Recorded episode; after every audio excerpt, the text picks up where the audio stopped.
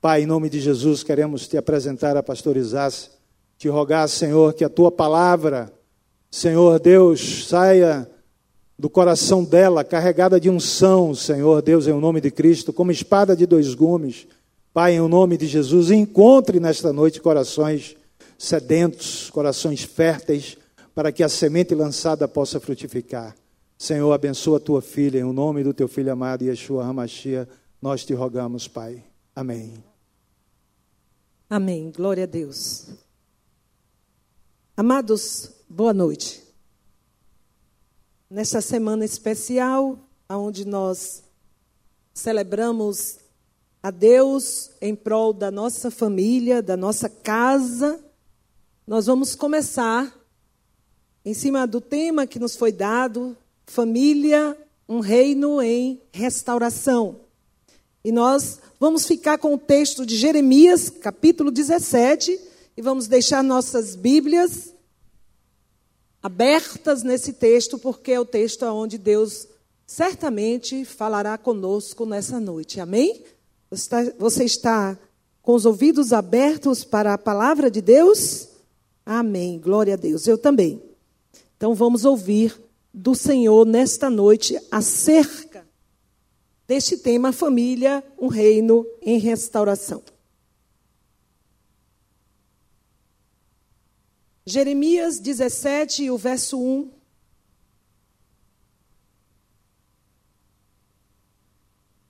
Não há como falarmos de restauração sem falarmos em pecado. É impossível restaurar, restaurar sem tratar com o pecado. E Jeremias, o profeta conhecido como o profeta chorão. Difícil o período em que Deus levantou o profeta Jeremias.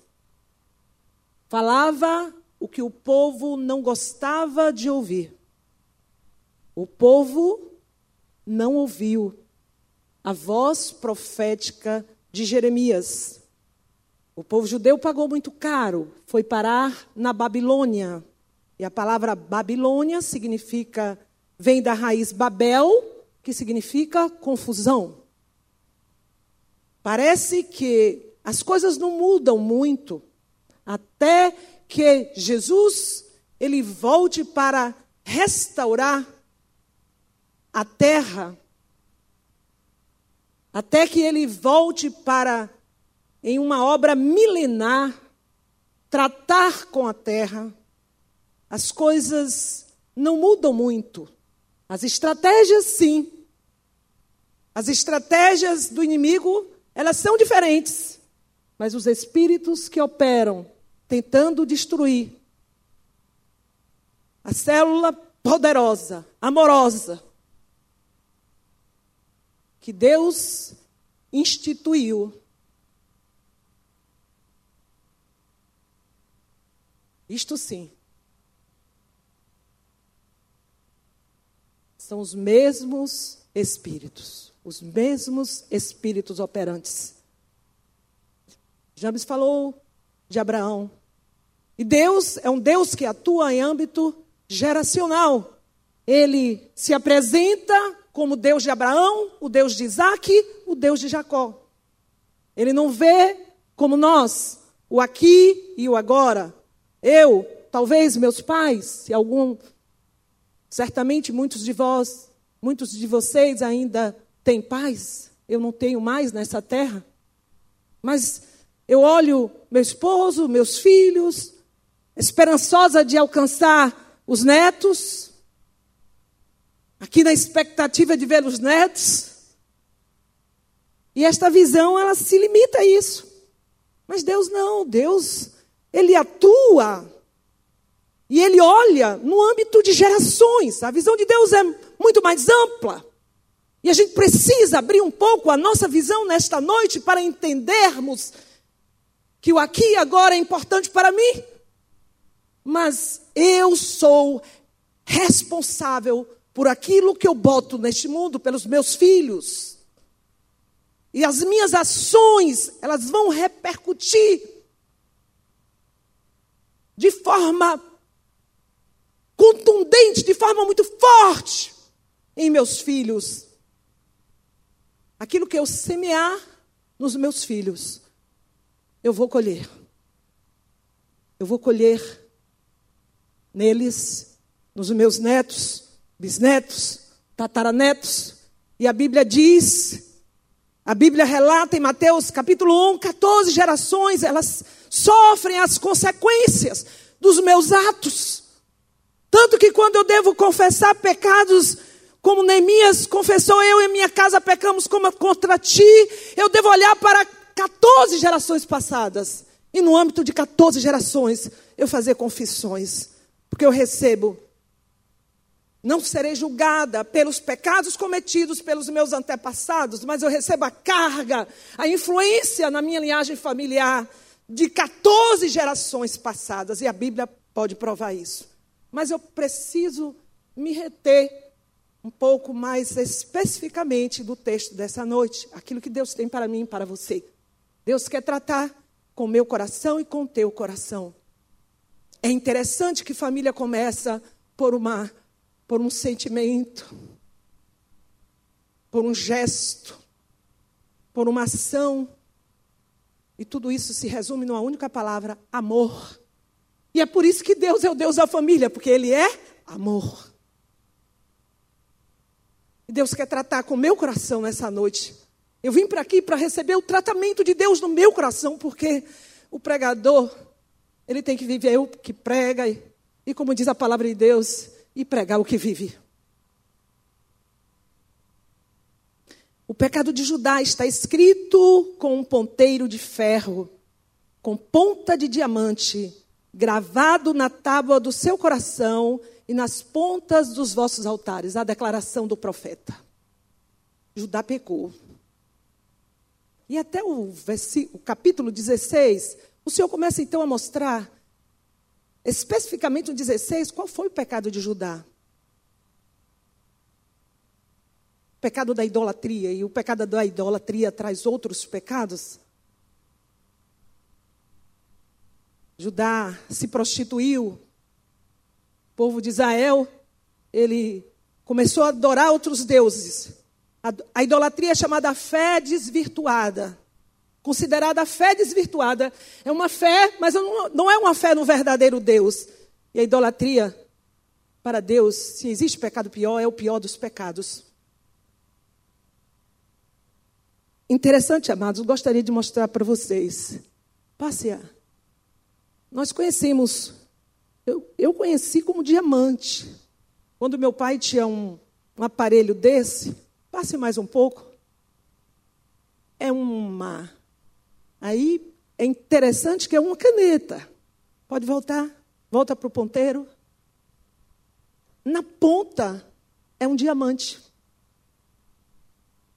Muitos sabem que o diamante é o mineral mais duro que existe no planeta a conformação do seu átomo, ele não é difícil de quebrar.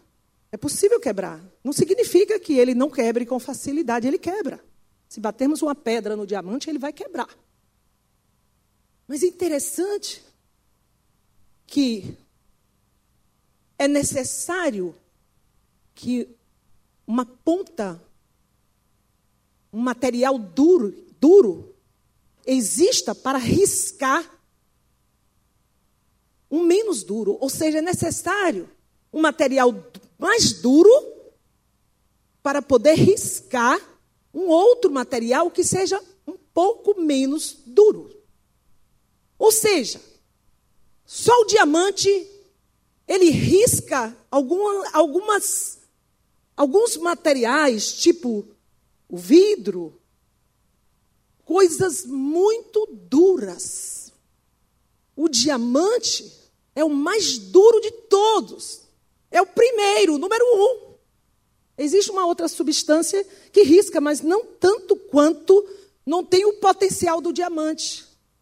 E Deus fala para o profeta, através do profeta Jeremias, que o coração de Judá estava tão duro, tão duro, que precisou escrever com um diamante qual era o seu pecado. Diga comigo, coração endurecido. Como? Tão endurecido que só o diamante, o mais duro de todos, ganhava para o coração de Judá. Que coisa terrível. E o Senhor declara que estava escrito, que ele escreveu no coração. Ele gravou. Estava na mente de Deus, estava na memória de Deus. Amados, mas não fica aí. O pecado atinge as gerações. E olha o que declara o verso 2: Como também seus filhos lembram dos seus altares e dos seus postes ídolos, junto às árvores frondosas, sobre os altos outeiros. A palavra declara que há uma memória para os filhos. Deus deixa memoriais quando, de forma sobrenatural, Ele tira aquele povo do Egito, traz aquele povo para o deserto, tira aquele povo do deserto, traz para a terra de Canaã, estabelece aquele povo, aquele povo vence reis gigantes, destrói muralhas, destrói reinos, destrói fortalezas. E agora, por causa do pecado, aquele povo será expatriado, será vencido, e seus filhos, ao invés de carregarem a memória da libertação, a memória dos milagres de Deus, dos 40 anos que Deus sustentou aquele povo, aquela gente no deserto de forma sobrenatural, porque deserto exatamente significa lugar onde não se semeia. E quem não semeia, não colhe. Mas Deus derramava no deserto do seu poder, do seu sustento do seu milagre, mantendo-os saudáveis, alimentados, saciados. Chega o tempo de jogá-los, de trazê-los, de plantá-los no lugar da herança que foi prometida. Mas aquele povo não passou esse memorial para os seus filhos. Amados, nós estamos numa época semelhante. Achamos que as escolas bíblicas dominicais, elas vão resolver o problema. Temos uma vida tão ativista, às vezes até na própria igreja, que esquecemos que nossos filhos estão aguardando, esperando. Eles estão ali. Hoje, quando eu vejo meu filho Agora, mais especificamente, o, o segundo filho mais velho já casou. E eu olho que memória fotográfica extraordinária o meu filho do meio tem. E eu gosto muito de usar provérbios. Eu cresci no meio dos provérbios. Minha mãe citava provérbios. E sempre que vem alguma circunstância, eu libero um provérbio que estava aqui guardado, que eu nem sabia que sabia. E meu filho é expert em provérbios. Ele gravou tudo. Que esponja! Que esponja! Mas uma esponja também. E captou coisas que eu não percebia que ele estava observando. E essas coisas nem sempre foram boas para ele. Memória. Diga comigo, memória. Memória, amados. Somos responsáveis pela memória dos nossos filhos. E atente para algo que a psicologia nos ensina. Quanto mais emoção, mais memória.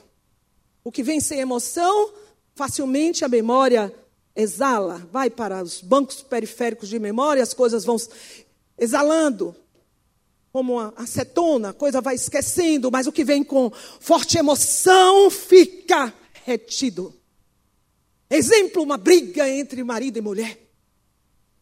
Exemplo, uma palavra usada, termo é guione, uma palavra que vem com tanta força que ele acredita que é verdade. Você não presta para nada, você não serve para nada, você não vai dar em nada. Imagina só quantas vezes nós também pronunciamos assim. Eu nasci assim, nessa religião, eu vou continuar nessa religião. Quantos estão absurdamente estruturados em idolatrias, feitiçarias? Às vezes já somos crentes há muito tempo e somos místicos, porque recebemos informações desse tipo. Gostamos de usar vermelho para quebrar o olhado? O mau olho? Não é assim?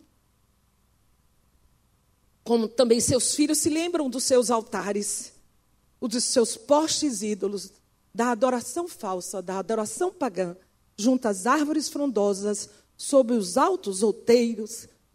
Misericórdia.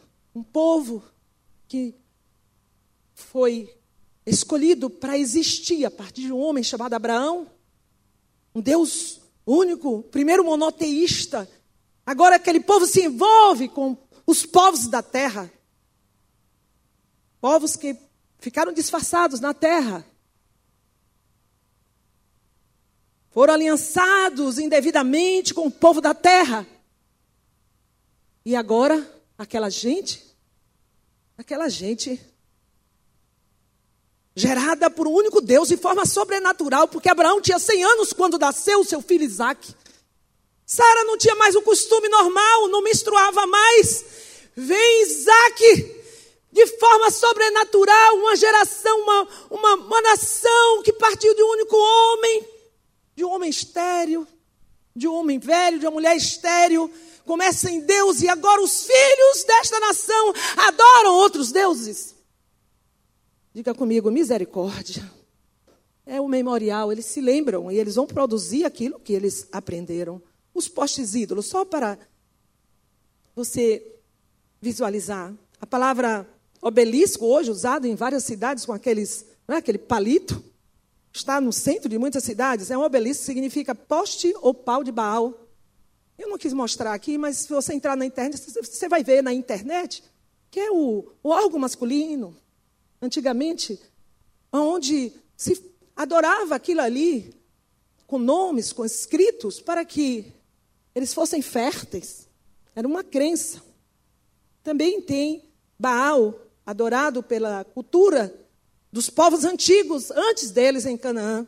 O culto a Baal era caracterizado especialmente pela licenciosidade dos seus ritos, regado a orgias, lesbianismo, homossexualismo, pedofilia, incesto. Era, não vou usar a palavra, mas era muita orgia. Meu Deus, isso era coisa do passado. Era coisa do passado. Sim, as estratégias mas os espíritos estão aí operando. Verdade, irmãos? Sim ou não? Não me deixem só. Sim ou não? Estão aí. Até legalizados. Sim ou não? Legalizados. Mesmo espírito operante nas famílias. E às vezes nós deixamos que eles entrem. Você sabia que a figura paterna onde o sacerdote não assume seu papel como sacerdote, te deixa fraco. E o teu filho homem diz: Minha mãe é mais forte. Minha mãe, eu admiro mais. E aí abre o espaço para um espírito de homossexualidade. E você acha que seu filho nasceu assim, que seu filho é isso? As estatísticas mostram que quando o casal a esposa que hoje trai quanto, tanto quanto o homem, quase. Ou o esposo trai. Um cônjuge está traindo o outro. O filho está sendo abusado sexualmente. E os abusos sexuais é que levam às práticas homossexuais, lésbicas.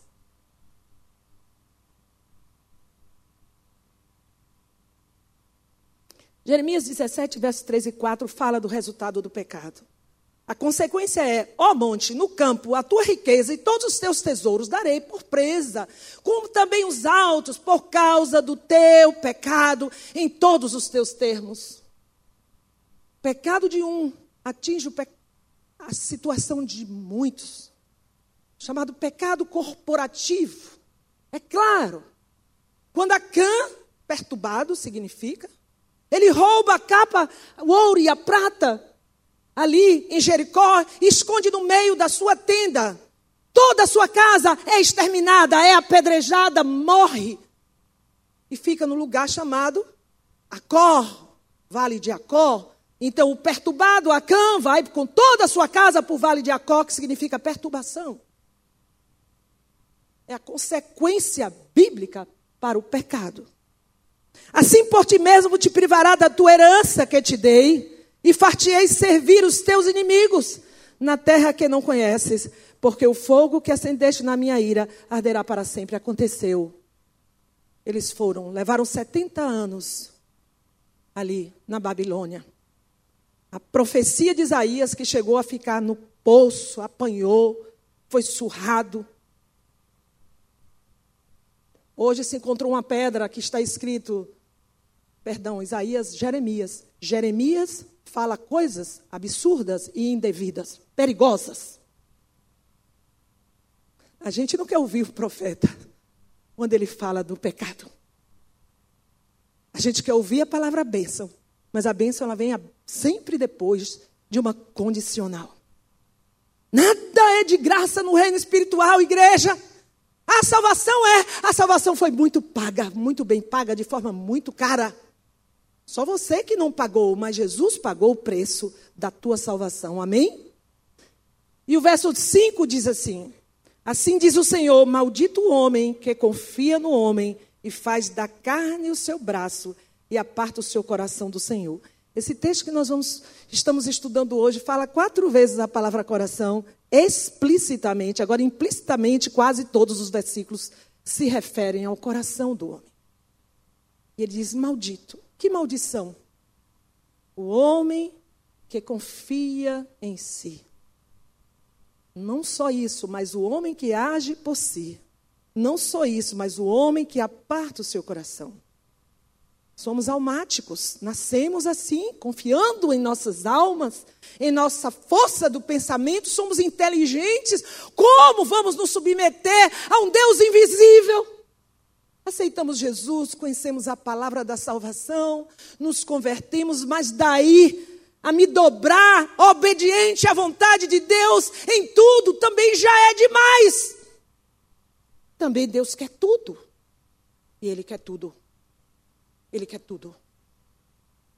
Deus quer tudo. Porque depois que Ele tiver tudo de você, Ele vai fazer tudo por você. Ele não quer tudo porque ele é um tirano, ele é um déspota, é porque ele quer o coração. Ele diz: Filho meu, dá-me o teu coração. Porque ele sabe que se um pedacinho do coração ficar do lado de fora da sua vontade, eita coisa terrível é o coração do homem. Eita coisa absurda é o meu coração. Quando eu penso que eu estou melhor, eu sou pega no flagrante.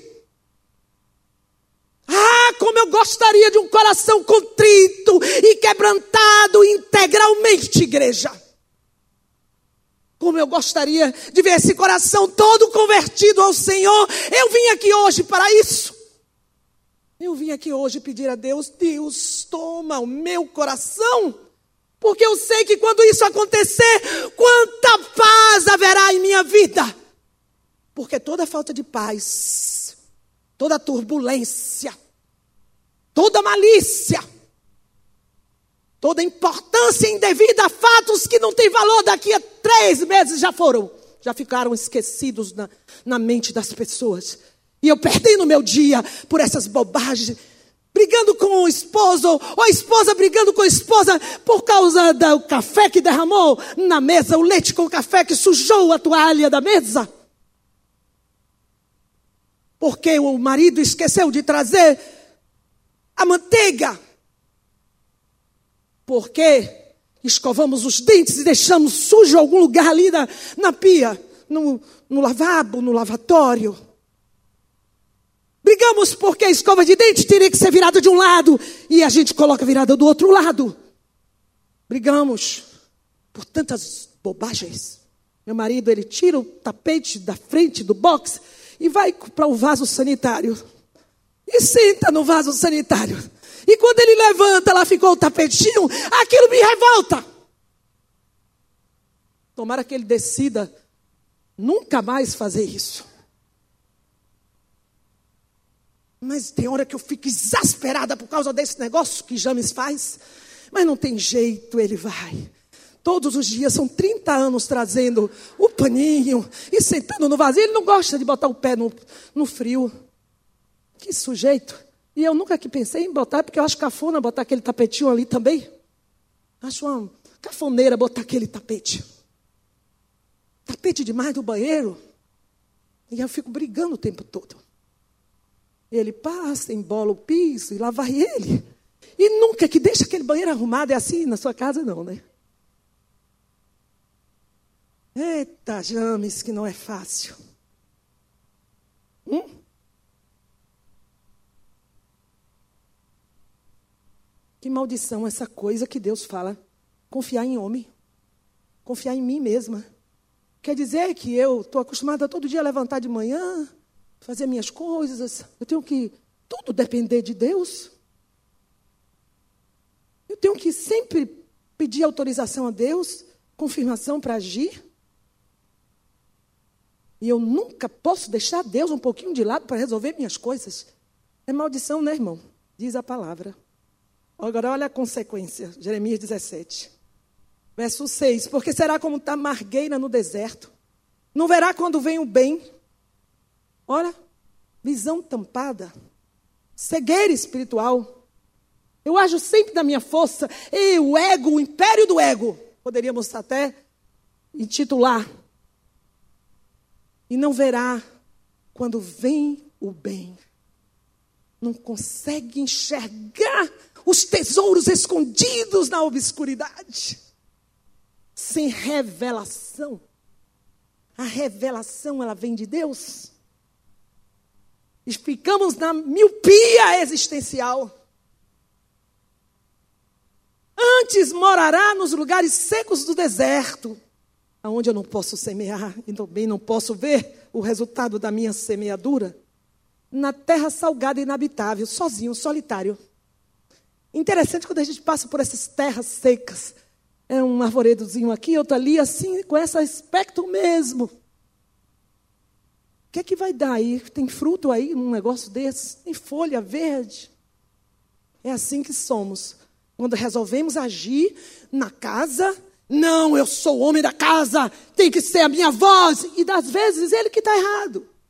Ou a mulher, você sempre manda, agora quem vai mandar sou eu. E às vezes nesse momento ela está errada. Não há um consenso, não há o altar, não há audição espiritual, a dependência de Deus. Lugares secos e desertos podem ser o ambiente da nossa casa Onde nós passamos o tempo todo sem vivenciar aquilo que aprendemos aqui. Aí chegamos aqui, ouvimos e gostamos, que palavra boa. E aí, quando voltamos para a nossa casa, aquilo ficou esquecido. E não aplicamos aquilo que estamos aqui é só como aprendizes. E assim diz o Senhor ainda: Bendito o homem que confia no Senhor, cuja confiança está no Senhor. E você já conhece o texto do Salmo 1. Pois será como árvore plantada junto às águas, que estende as raízes para o ribeiro, não receia quando vem o problema, quando vem o calor, quando vem o desemprego, quando vem os embates de Satanás, quando vem as lutas. Está onde? Está no ribeiro de águas vivas. Está no manancial. Suas folhas ficam verdes o tempo todo no ano difícil, no ano de crise, ele nem se preocupa, ele não se afadiga. Ele está frutificando, entretanto. Ele está dando fruto. Interessante que ninguém vê junto ao ribeiro uma árvore isolada. A gente vê muita árvore, amém? Muitas árvores. Muitas árvores. Muitas árvores juntinhas. Eita, todo mundo no ribeiro. Todo mundo bebendo da mesma fonte deliciosa. A fonte que nos faz ricos, que nos deixa frutificar. A fonte que sempre traz o alento, o conforto, o consolo. A fonte que ainda que as coisas não estão, não estejam como nós gostamos, mas esta fonte, ela é aprazível. O que vem da fonte me distrai, me conforta, me sustenta. Bendito o homem que confia no Senhor. Amém? Você quer confiar em Deus hoje? Ah. Olha o que é que Jeremias continua dizendo no verso 9: enganoso é o coração, mais do que todas as coisas, também ele é perverso. Quem o conhecerá? Quem conhece o coração? Você pensa que conhece o seu coração? Fala assim comigo, eu não conheço o meu coração. Meu Deus, eu não conheço o meu coração. Homens, cuidado, vocês não conhecem. Uma mulher pode chegar para você e dizer: Sonhei com você esta noite. Como? Não posso contar. Eita, o coração, eita, coração endiabrado. Às vezes, desculpe a terminologia, ele é o quê? O que é que Deus fala a respeito do meu coração e do seu? Ele é o quê? Diga, é enganoso. Ele é enganoso. Ele não é confiável. Sentimentos não são confiáveis. Não espere sentir nunca para fazer qualquer coisa. Haja como a palavra de Deus te orienta, porque sentimento vem do coração. É alma que precisa sempre estar sendo administrada pelo eu espiritual que eu sou, porque eu sou um espírito. Ah, como é bom falar isso, né? Você age sempre assim? Ah, como eu gostaria de agir sempre assim. Eu me daria sempre bem, teria só vitória. O coração também é perverso. Diga, o meu coração é perverso. Oh, como a gente se alegra às vezes com o mal do outro, com a queda do outro. Como a gente é perverso.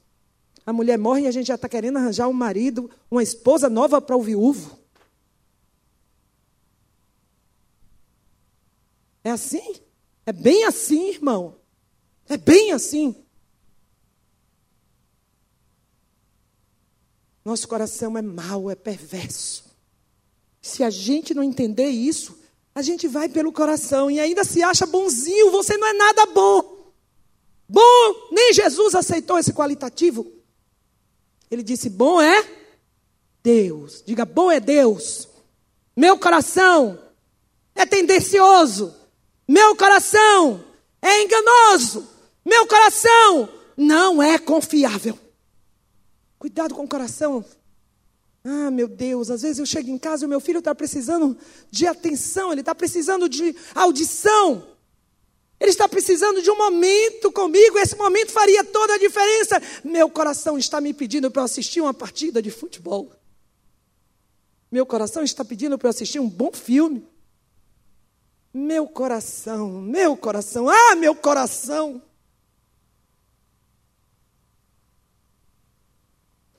E ele diz: Eu, o Senhor, esquadrinho o coração. Quem conhece o teu coração? Quem conhece o teu coração, me ajude. É Deus que conhece o nosso coração. Só Deus conhece.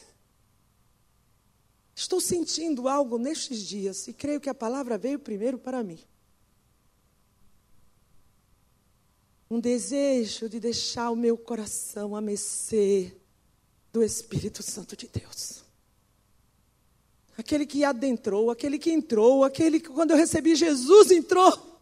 Ele entrou para dirigir, para me ajudar a vencer este mal que é pecado, porque o pecado é uma doença do coração. Diga, o pecado é uma enfermidade do coração. O coração curado não peca. O coração 100% curado, ele não peca, era o de Jesus. O pecado é um mal do coração. O pecado é doença do coração, o pecado é enfermidade do coração. E Deus, o médico dos médicos, ele entra e ele esquadrinha, ele olha de lado a lado, para todo lado, ele não deixa nada, ele vai investigar tudinho. Também prova os rins, porque é o lugar das emoções. Sabia? A gente precisa ter essas emoções tratadas, porque aqui se instalam os espíritos, os mal, o espírito maligno que trabalha nas emoções. Geralmente eles entram via a área sexual. Quando a gente pratica sexo fora da aliança do casamento, me perdoem. Quem fica nesses lugares alojados são os espíritos de lascívia. Mas também uma pessoa que é irascível, uma pessoa que se aborrece com facilidade, ela tem as emoções muito mexidas, ela tem problema nos rins. Se eu trato as emoções, eu tenho mais Probabilidade de ter rins saudáveis. Às vezes eu não sou uma pessoa que se ira com facilidade, mas uma pessoa que foi muito rejeitada e que foi muito ofendida e que de uma certa forma foi abandonada, desprezada. Minhas emoções, elas não são muito equilibradas. Tudo que alguém fala comigo eu sinto, eu ressinto. Eu preciso de rins saudáveis Deus esquadrinha o coração, também prova os rins, as emoções. Isto para dar a cada um segundo os seus caminhos e segundo o fruto de suas ações. Meu Deus, meu Deus! Ô oh, família de Deus, homem de Deus, mulher de Deus, Deus ele não vai te dar pelas tuas exterioridades, é isso que ele está dizendo aqui. Não são os teus atos exteriores que vão fazer com que Deus te dê em troca aquilo que você está querendo, é pelo teu coração. Você pode ganhar mil almas para Jesus. Você pode passar a sua vida inteira, dar até, diz a palavra de Deus, todos os seus bens, até o seu corpo para ser queimado. Deus só vai somar isso no reino dele depois que ele esquadrinha o coração e prova os rins, para saber se isso vem de uma fonte fidedigna, para saber se isso tem valor. Ele só vai dar valor se tiver o mesmo que tem no coração dele: amor. Diga amor. Precisa existir no meu coração. Amém? É a palavra de Deus que está dizendo aqui. E eu fiquei estarrecida. Ah, Deus não vai olhar o que eu faço, Ele vai olhar o que eu sou. E o que eu sou está representado, está claro no meu coração. É o que eu sinto, é o que eu tenho aqui dentro, aqui, aqui, que vai dizer o que é que Deus vai me dar em troca. Amém, irmãos? Me perdoe. Me perdoe, mas é tremendo isso. E ele começa dizendo, continua dizendo, como a perdiz que choca ovos que não pôs. Assim é aquele que ajunta riquezas, mas não retamente. Ele faz como que um parêntese para dizer: no meio dos seus dias a deixará e no seu fim será um insensato. Olha, não fica com os olhos, papai, mamãe. Eu sei que é bom uma casa nova, eu sei que é bom uma cama nova, eu sei que é bom comprar um aparelho de jantar novo, eu sei que é muito bom decorar a casa, eu sei que é tudo muito bom. Sou mulher, gosto de coisas bonitas. Como é bom ter um vestido quando eu passo na vitrine e olho e acho aquilo tão bonito. Um sapato novo. Para que eu possa me sentir assim, decente. Como é bom ter um carro novo do ano. É bom ter um carro do ano. Deus diz: olha, se você ficar gastando todo o seu tempo com essas coisas, você vai ser tirado no meio dos teus dias, ou seja, você vai sair antes do tempo. Você vai se desgastar demais e vai perder a vida. É isso que Deus diz. Que isso é uma insensatez. Deus dá aos seus enquanto dorme, é verdade ou não é? Deus nos dá enquanto nós dormimos. Eu não estou dizendo que você vai ficar dormindo, deitado no berço maravilhoso, esplêndido, como diz o hino nacional, mas você não vai poder fazer isso. Mas também o outro extremo é altamente perigoso. Eu preciso atentar para esse apelo do consumismo que está aí. Eu tenho tanta roupa que 10 de mim, 20 de mim, não gastariam todas as roupas que eu tenho no meu guarda-roupa. E assim eu sei que é cada um de nós. Não ponha seu coração nos bens materiais. Fala aí como boca profética para a pessoa que está ao teu lado. Diga, não ponha seu coração nos bens materiais. Ah, e Jeremias diz o que é o teu coração. O, um trono de glória posto bem alto desde o princípio, é o lugar do nosso santuário. Precisa colocar um trono aqui. O centro do nosso coração, a centralidade da nossa vida, precisa de um trono para Deus. Como o sol que está ali e que se, se desviar para a direita, para a esquerda, para um lado ou para o outro, vai causar catástrofes enormes no universo. Assim é quando o nosso coração não tem Deus no centro haverá desequilíbrio, perturbação. Deus nos chama a colocar o trono no lugar devido. Uma coisa é o Espírito Santo entrar em minha vida quando eu aceito Jesus. Uma coisa é aceitar Jesus como Salvador. E outra coisa é estabelecê-lo como Senhor, como Rei, como Rei dos Reis. Um trono de glória, posto bem alto, desde o princípio. É o lugar do santuário, é o lugar da separação, da santificação. Eu começo esse processo lindo de cura, de restauração. A partir da minha vida e a minha família, ela vai ser atingida, vai haver um memorial para os meus filhos porque eles verão o milagre de Deus na minha vida, eles verão a glória de Deus na minha existência eles verão as coisas acontecerem, vai ficar impossível que a memória deles não esteja impregnada das bênçãos da glória divina, da presença divina, dos fatos divinos. E aí o trono vai para a minha casa. E aí o trono não está aqui apenas no púlpito desta igreja. O trono vai aonde eu for. Aleluia! Eita Deus no meu coração tomando a centralidade. Eu sou.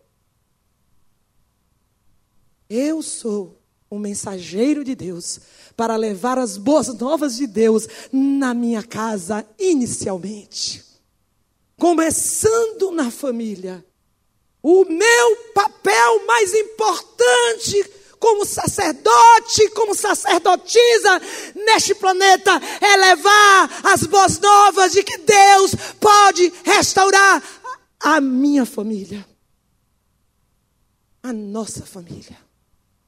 Se você ainda não conseguiu este papel como ator divino, representando realmente a verdade, a mensagem de Deus, você mesmo sendo um mensageiro, um autêntico mensageiro divino, tem alguma coisa errada.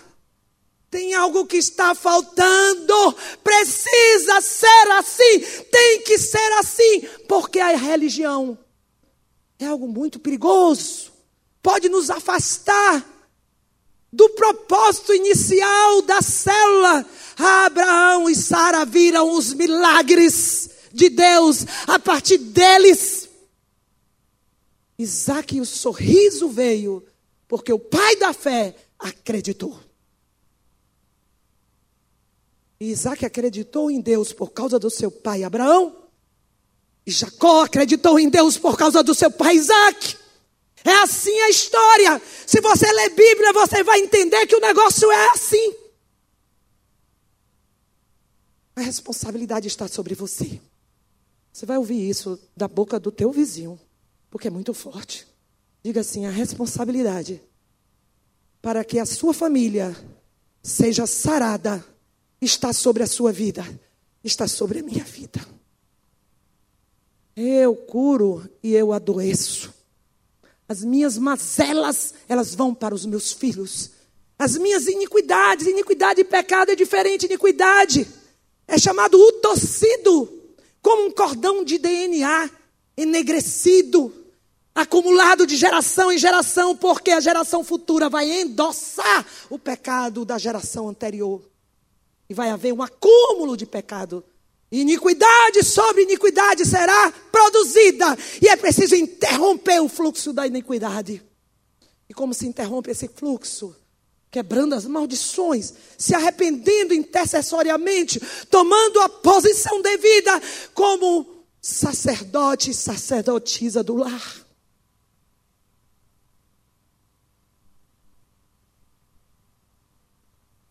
Finaliza Jeremias declarando uma coisa tremenda. Olha aqui, ninguém sabe quando é Deus, quando é Jeremias. Ó Senhor, esperança de Israel, todos aqueles que te deixam serão envergonhados. O nome dos que se apartam de mim serão escritos no chão. Escritos no chão, não no livro da vida. Para serem pisados, porque abandonam o Senhor, a fonte das águas vivas vivas. A frase que está em vermelho diz: O nome dos que se apartam de mim. Já não é Jeremias falando, é Deus. Que coisa tremenda, Jeremias e Deus. Deus, Jeremias, ninguém sabe mais quem é quem aqui. Ele começa, ó oh, Senhor, esperança de Israel, todos aqueles que te deixam serão envergonhados. Deus entra no meio como um sanduíche e fala: O nome dos que se apartam de mim será escrito no chão, porque abandonam o Senhor, a fonte das águas vivas. Sai do deserto Água viva, água viva, água que vem da fonte que é Deus. Ai, como nós precisamos disso, igreja de Jesus. Ele é a minha esperança, ele é a tua esperança. Está difícil? Fica pior se você abandonar o Senhor, a fonte das águas vivas. Mas se você chegar mais perto, vai beber da água. Vai beber, vai ter água. Você não crê nisso? Tem água para se beber e muita água. Ele não é uma um tanque, um reservatório. Ele é uma fonte. Mas ele não é uma fonte, uma fonte qualquer, ele é a fonte. A fonte, a única fonte que é água viva só vem dele. Quer ser verde, viçoso, quer frutificar, é lá que você tem que estender as suas raízes, voltar-se para Segura firme que uma hora a água vai vir. Deixa a raiz crescer, vai criando raiz. Sem raiz não tem como buscar água. Se você fica, olha de um lado para outro. Ah, meu Deus, não vai criar raiz. Tira a planta daqui, bota a planta ali, tira daqui, bota colar, tira de lá. Não, firma nesse negócio aqui, que aqui tem água para você beber, mas precisa de raiz.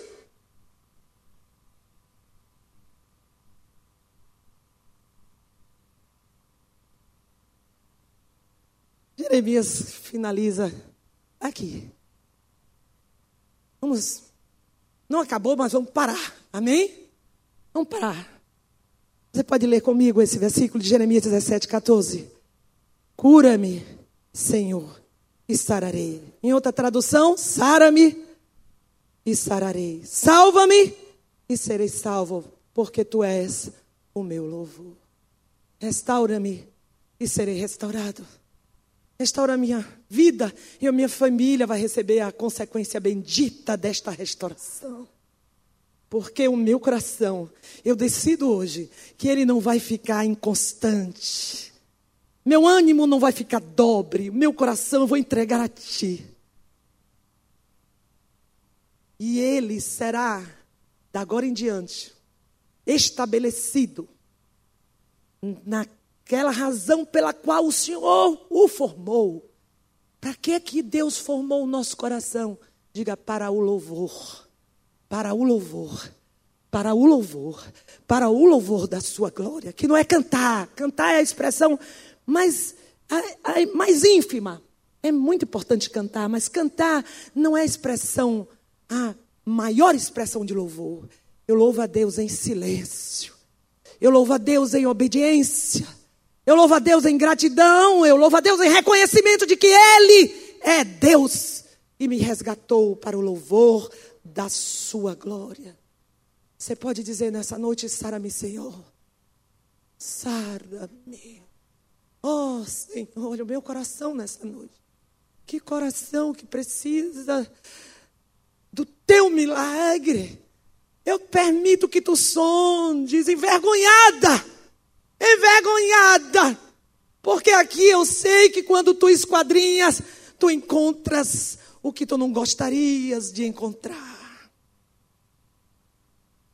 Mas tu és o meu louvor, tu és o meu louvor. E eu sei que no fim o Senhor, Ele vai resgatar o meu coração e transformá-lo na condição que foi prevista. Ele não desiste de mim. Ele me escolheu antes do mundo existir, na sua presciência, no seu conhecimento prévio. E ele não desiste, porque tem hora que eu mesmo quero desistir, porque esse coração, às vezes, ele quer ir por caminhos que não deveriam. Mas só Ele é poderoso para me manter firme.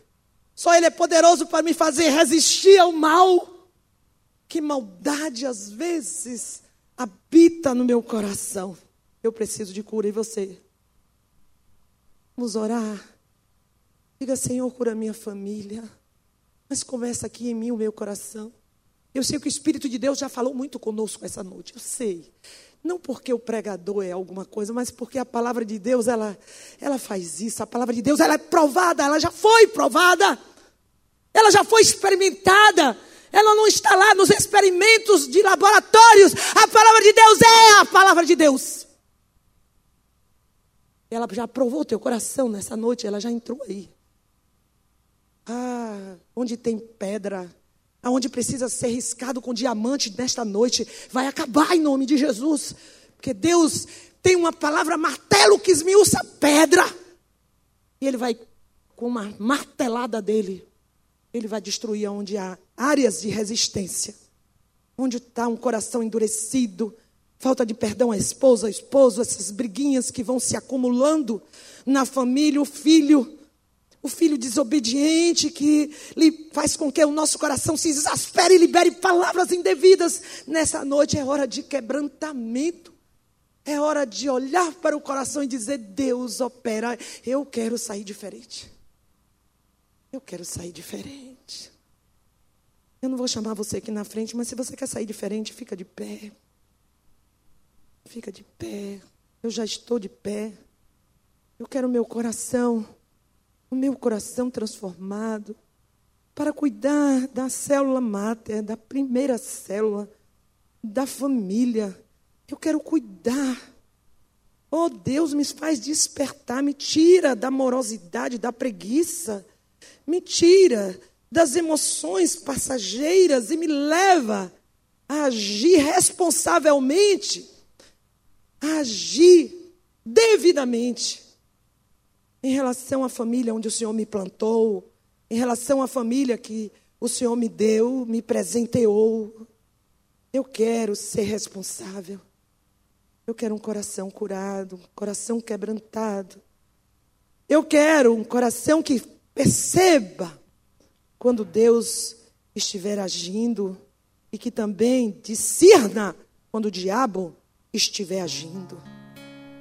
Eu quero me antecipar ao inimigo, ser sobre, vigiar, porque eu sei que ele anda em redor da minha casa, ele anda em derredor, melhor dizendo, da minha casa, da minha família.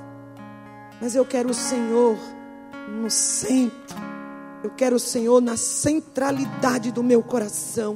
Eu estabeleço o trono do Senhor em meu coração. Senhor, cura minha família. Cura minha família. O Senhor Jesus diz assim: Não se turbe o vosso coração. Crede. Não perturbe o teu coração com incredulidade, é o que Jesus está dizendo em João 14, 1. Crede em Deus, crede em mim. Na casa do meu pai tem muitas moradas, mas eu te digo, eu sou o caminho, eu sou a verdade e eu sou a vida. Isso precisa acontecer na minha casa. Tira toda a perturbação do meu coração. Provérbios declara de tudo que se deve guardar, guarda o teu coração, porque dele procedem todas as fontes da vida. E possamos declarar como salmista: todas as minhas fontes estão em ti, Senhor. Todas as minhas fontes, eu desejo que estejam em ti. Tudo que não é teu, toda fonte que não está em ti, retira, desfaz, fecha. Toda fonte que não está no Senhor, que nesta noite ela seja entulhada pelo poder do Senhor. Que ela seja entulhada com o poder de Deus, que ela seja fechada com o amor de Deus.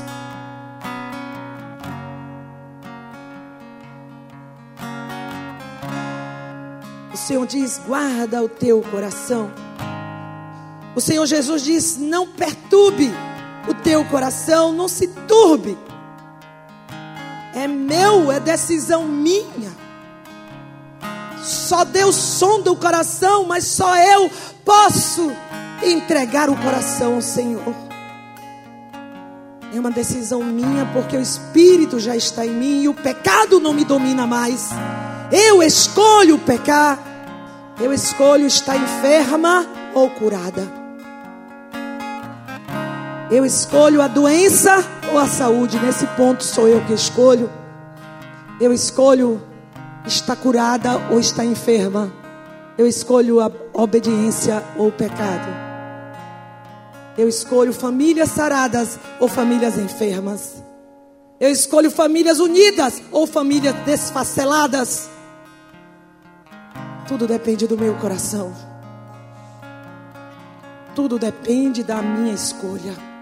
Filho meu, não turbe o vosso coração. Creia em Deus.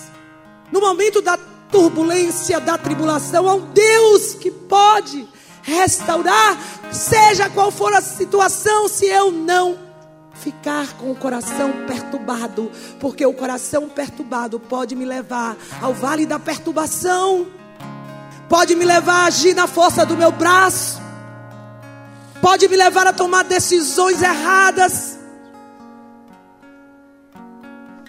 pode me levar a praticar insensatez, pode me fazer adoecer mais pode me jogar no precipício e levar comigo toda a minha casa. Chama aqui o pastor Demilton. Diga assim comigo, Senhor. Eu te entrego o meu coração nessa noite. Faz o teu querer. Opera. Porque eu te dou liberdade para me esquadrinhar e me mostrar o que preciso fazer para mudar. Porque eu quero o meu coração totalmente nas tuas mãos.